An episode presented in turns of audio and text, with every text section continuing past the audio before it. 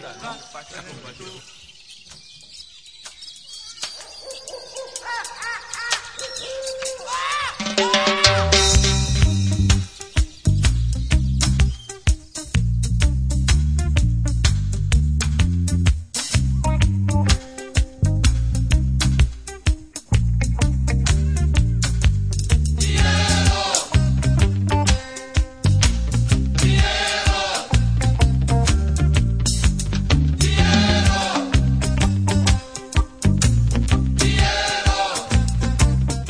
Sejam bem-vindos ao podcast, o podcast do Clube do Pai Rico. Nesta terceira edição, vamos falar sobre controle de fluxo de caixa. Como funciona, para que serve, o que deve ser anotado, quais são as conclusões que podemos tirar dele. Bom, antes de mais nada, para que, que devemos ter um controle de fluxo de caixa? Por que, que eu devo perder meu tempo anotando todas as coisas que eu faço, que eu ganho, que eu gasto? Qual é a real utilidade disso? Bom, tendo este controle, seja num caderninho, seja numa planilha de Excel, seja num programa um pouco mais elaborado, nós podemos ver tudo que entra e tudo que sai do nosso bolso. Tudo que entra através do salário, vindos de outras fontes de renda, aluguel, ou dividendo de ações, ou o que você ganha na sua participação do bar que tem junto com seu primo, o que quer que seja, tudo que entra e tudo que sai. Suas contas de luz, água, telefone, celular, internet, aluguel, condomínio, até mesmo supérfluos, eletrônicos, balada, transporte, tudo. No controle de fluxo de caixa, nós podemos ter uma real noção da nossa saúde financeira. Bom, o que, que deve ser anotado? Como eu falei, tudo. Todos os gastos que você tiver no seu dia a dia, você deve anotar. Você acordou, saiu para ir trabalhar, pagou o ônibus, anota. Chegou, antes de subir no escritório, foi tomar um cafezinho, anota. Não importa, vai anotar antes, na hora mesmo que tiver comprado, ou se vai, vai anotar na hora que chegar no escritório ou chegar em casa, anota assim que fizer os gastos. Ou então, se tiver uma memória de elefante, anota no final do dia, mas isso eu não, não, não indico. Você acaba sempre esquecendo alguma coisa. Bom, como anotar esse, essas informações? Seria interessante que fosse anotado por tópico. Separar as contas fixas de casa, luz, água, telefone, gás, condomínio, aluguel, reparos, das contas e gastos esporádicos. Balada, comer fora, compra de eletrônicos, compra de livro, cursos. Quanto mais detalhado você fizer esse controle, mais fácil fica para você tirar as suas conclusões no final. Mas se você não tem muita paciência para ficar detalhando cada item, faz um acompanhamento básico mesmo. Tudo que entra, tudo que sai, e no final do mês soma para ver o que, que deu. Claro, quem fizer um acompanhamento bem detalhado vai poder chegar a conclusões muito mais detalhadas, lógico, do que quem fez um simples acompanhamento do gasto. Mas se você nunca fez e não sabe direito como fazer, começa a fazer com, com a anotação básica mesmo, o que entrou e o que saiu. Mas lembra, anota tudo, tudo. Quanto mais detalhe, quanto mais preciso for o teu controle, melhor vai ser.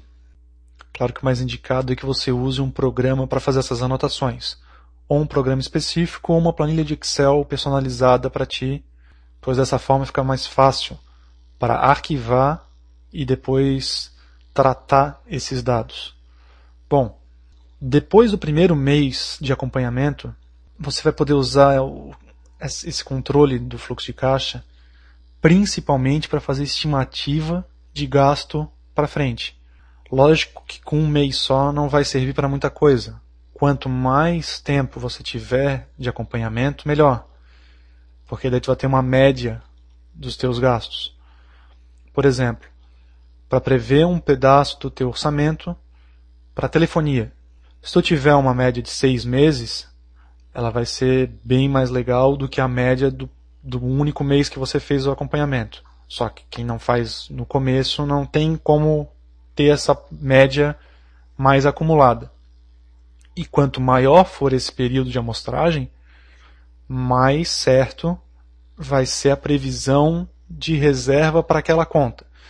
Claro que existem meses atípicos, mas sempre gira em torno de uma média. Às vezes a surpresa é boa, às vezes a surpresa é ruim.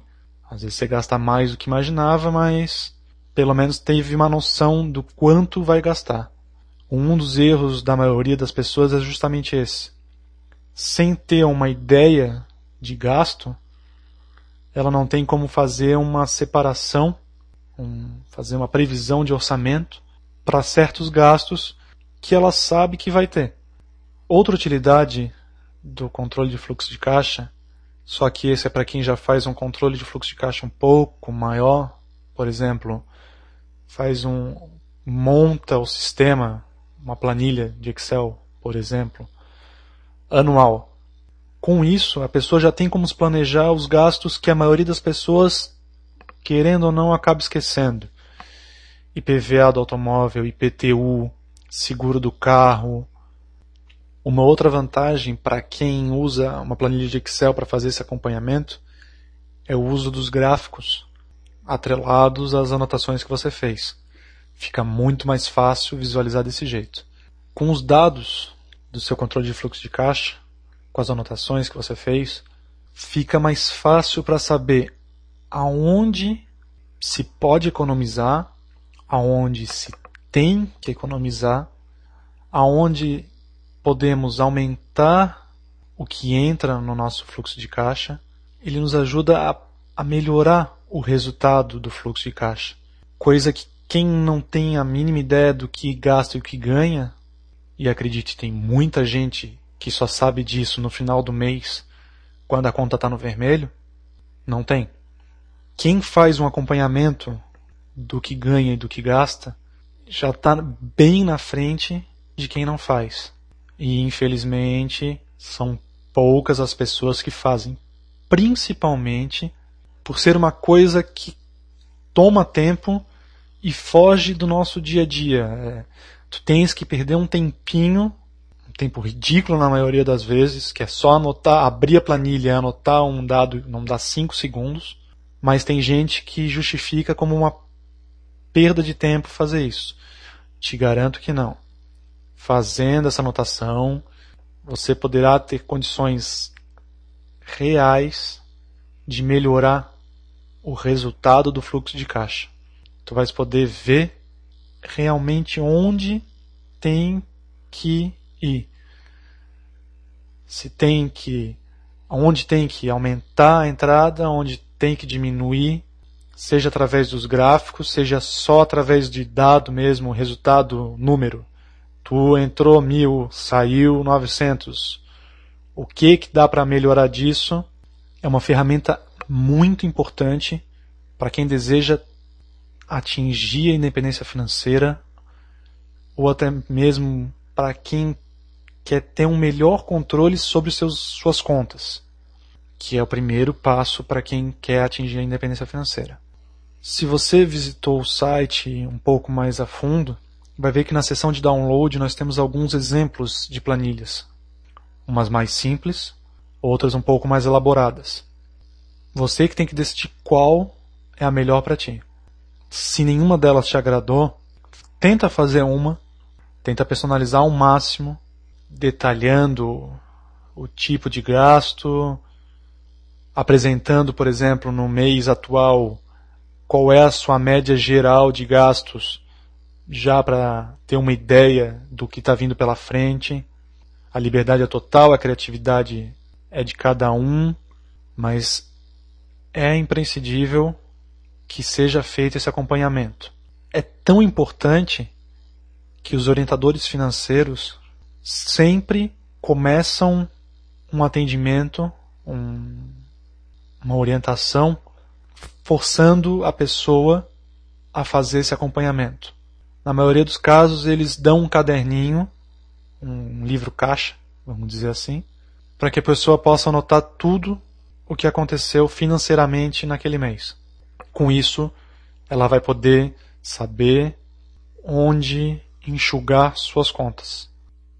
Tente sempre fazer as anotações assim que elas ocorrem. Não conte com a sua memória para tentar lembrar o que gastou ontem. Se só puder anotar uma vez por dia quando chega em casa, na planilha, tenta então fazer as duas formas intercaladas. Anota num papelzinho os gastos, vai guardando as notinhas e quando chega em casa faz a anotação. Não tenta ficar lembrando de cabeça o que, que aconteceu. A chance de errar é muito grande mesmo. Bom, vou ficando por aqui. O assunto dá muito pano para manga. Espero que você, se não faz o acompanhamento do fluxo de caixa, comece. Se você já faz, gostaria de saber o que foi que ele te ajudou. Para isso é fácil. Manda um e-mail para podcast@clubedopairico.com.br falando um pouco sobre a sua experiência com o assunto, mas se quiser enviar comentários, sugestões ou críticas, sinta-se à vontade. Dessa vez, como vocês puderam notar, não teve leitura de e-mails, porque ninguém mandou e-mail, mas acredito eu que dessa vez teremos alguns. Se você fez um modelo legal de controle de fluxo de caixa, mande. Eu vou poder botar na seção download do site e mais pessoas poderão ter exemplos de como fazer esse acompanhamento. Abraços a todos, até o próximo podcast. Tchau, tchau.